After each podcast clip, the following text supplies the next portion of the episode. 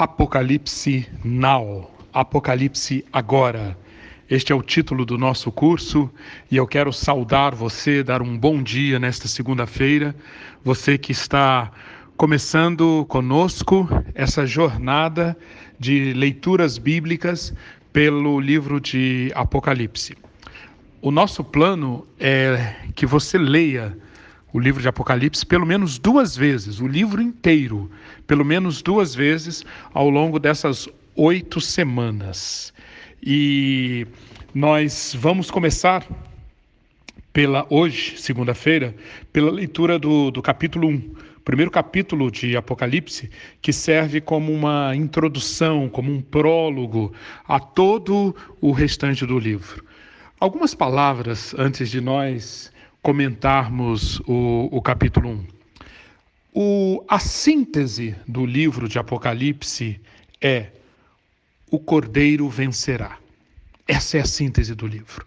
Todo, todo o livro, em todos os capítulos, em todas as partes do livro, essa é a mensagem essencial que transpira por todos os poros do livro de Apocalipse. O cordeiro vencerá. Essa mensagem ela é passada através de símbolos, de figuras, de visões, e o fato de ser justamente um livro muito voltado para para o mundo do, das visões, das figuras, das imagens, faz com que Apocalipse seja um livro considerado muito difícil e seja realmente o livro mais desafiador para interpretação ao longo da, da história da igreja. Mas se é verdade que interpretar Apocalipse é um tremendo desafio, é verdade também que é uma fonte de bênção ah, impossível de descrever. Ah, quando nós, de fato, entramos em sintonia com a mensagem do livro, captamos o que o livro quer nos comunicar, nós encontramos um alimento para o nosso coração, para o nosso espírito, para a nossa mente, para a nossa alma, que é, não tem preço. É simplesmente sublime. Então, eu quero desafiar você para começar hoje uma jornada de leitura todos os dias, todos os dias de capítulos desse livro, e você vai ver como cumprir-se-á na sua vida a promessa que é feita no versículo 3 do capítulo 1. Bem-aventurado aquele que lê as palavras desta profecia, e bem-aventurados aqueles que ouvem e guardam o que nela está escrito, porque o tempo está próximo. Sim, o tempo está próximo. Acabamos de, de, de sair de uma jornada de estudos de escatologia. Uh, 1 João 2,18 foi o nosso versículo-chave. Filhinhos, já estamos no, nos últimos dias. Porque o tempo está próximo, porque já estamos nos últimos dias, a mensagem de Apocalipse é essencial para a nossa vitalidade espiritual. Ao longo da, da nossas, das nossas leituras, nós vamos dar, empregar dois focos para buscarmos a apreender a mensagem de Apocalipse. O primeiro foco, enxergar os textos de Apocalipse como verdadeiro alimento para a nossa imaginação. Sim, não apenas o nosso intelecto, Apocalipse não é um tratado teológico, não é simplesmente uma história, a apresentação de uma história. O, o, o, o estilo do, do, de Apocalipse é um estilo feito para eletrificar a nossa imaginação. Como Eugene Peterson diz no seu livro O Trovão o trovão inverso, é para trazer aquela adrenalina para o nosso espírito, fundamental para livrar-nos da apatia que tão facilmente se instala em nossa vida como discípulos de Cristo. Então, todos os dias vamos estar buscando alimento para nossa imaginação. Todos os dias eu quero desafiar você, reserve 5 minutos, 10 minutos, 15 minutos para a partir da mensagem de Apocalipse, usar a imaginação e imaginar as descrições que são feitas no livro sobre a pessoa de Deus, sobre os eventos dos últimos dias, sobre o conflito cósmico, sobre a luta entre o bem e o mal, sobre o triunfo da justiça, sobre a cidade dos redimidos, enfim, uma série de temas que que são mostrados no livro de Apocalipse como alimento para a nossa imaginação. O segundo foco é que nós sempre vamos buscar é justamente a mensagem que o livro tem para o aqui e agora. Quem busca em Apocalipse simplesmente predição, um calendário do que está para acontecer, está perdendo muito, muito do que o livro tem a oferecer, porque o livro foi feito essencialmente para estimular, encorajar, desafiar, corrigir a igreja de Jesus Cristo em todos os tempos entre a primeira e a segunda vinda. Então, nós vamos buscar uh, aplicar essa chave hermenêutica. Qual a mensagem para o aqui e agora que, os, que esse texto me traz? Vamos então uh, para o capítulo 1.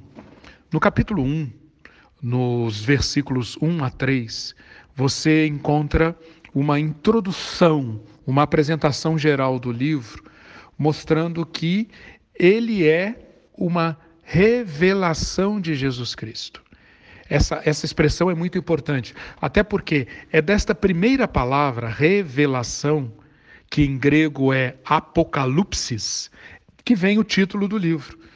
Apocalipse, o livro de Apocalipse é a revelação, é o tirar o véu, é o manifestar aquilo que Deus quer mostrar aos seus servos, sempre a partir das lentes de, de Cristo.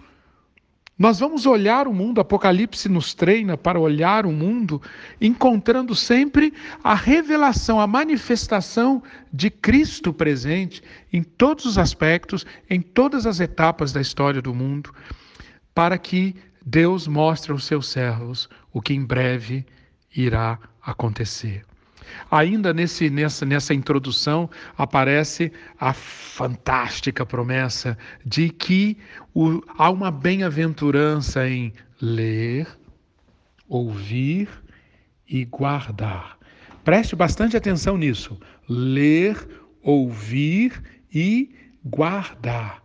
Guardar não significa colocar os, o, o que você leu num cofre e fechar.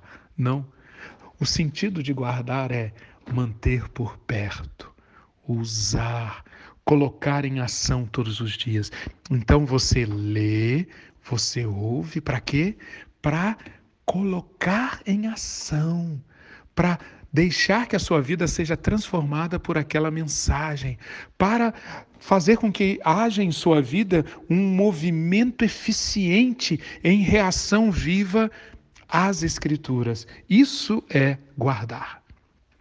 Depois, dos versículos 4 ao versículo 8, nós encontramos uma saudação. Aparece o escritor, João, que está escrevendo às sete igrejas da província da Ásia. Aqui nós encontramos pela primeira vez o número sete sendo usado em Apocalipse. E como veremos em diversos outros trechos, aliás, Apocalipse está repleto de setes, sete selos, sete trombetas, sete flagelos, sete visões, sete, sete, sete. E o primeiro sete é exatamente aqui com sete cartas para igrejas da Ásia. Sete na simbologia do Apocalipse, baseada na simbologia do Antigo Testamento, do mundo hebraico, sete é o número que aponta para completo, para total, para perfeito. As sete cartas, então, indicam como o, o, o, Espírito de Deus descreve a igreja de Jesus Cristo na sua totalidade. Ah, nessa saudação, João deixa claro que essa revelação está sendo feita pelo Pai, pelo Espírito, aqui no versículo 4, descrito como os sete Espíritos, note sete de novo, os sete Espíritos que estão diante do trono, o Pai, aquele que era, que é e que há de vir, o Todo-Poderoso, versículo 8, o Espírito, versículo 4, e do Filho, esse que está revelando, esse que está tirando o véu sobre o que há de acontecer. E enquanto, apare... enquanto o livro apresenta a pessoa de Jesus Cristo através de diversos atributos, através de diversos títulos, a descrição transforma-se em doxologia, em louvor.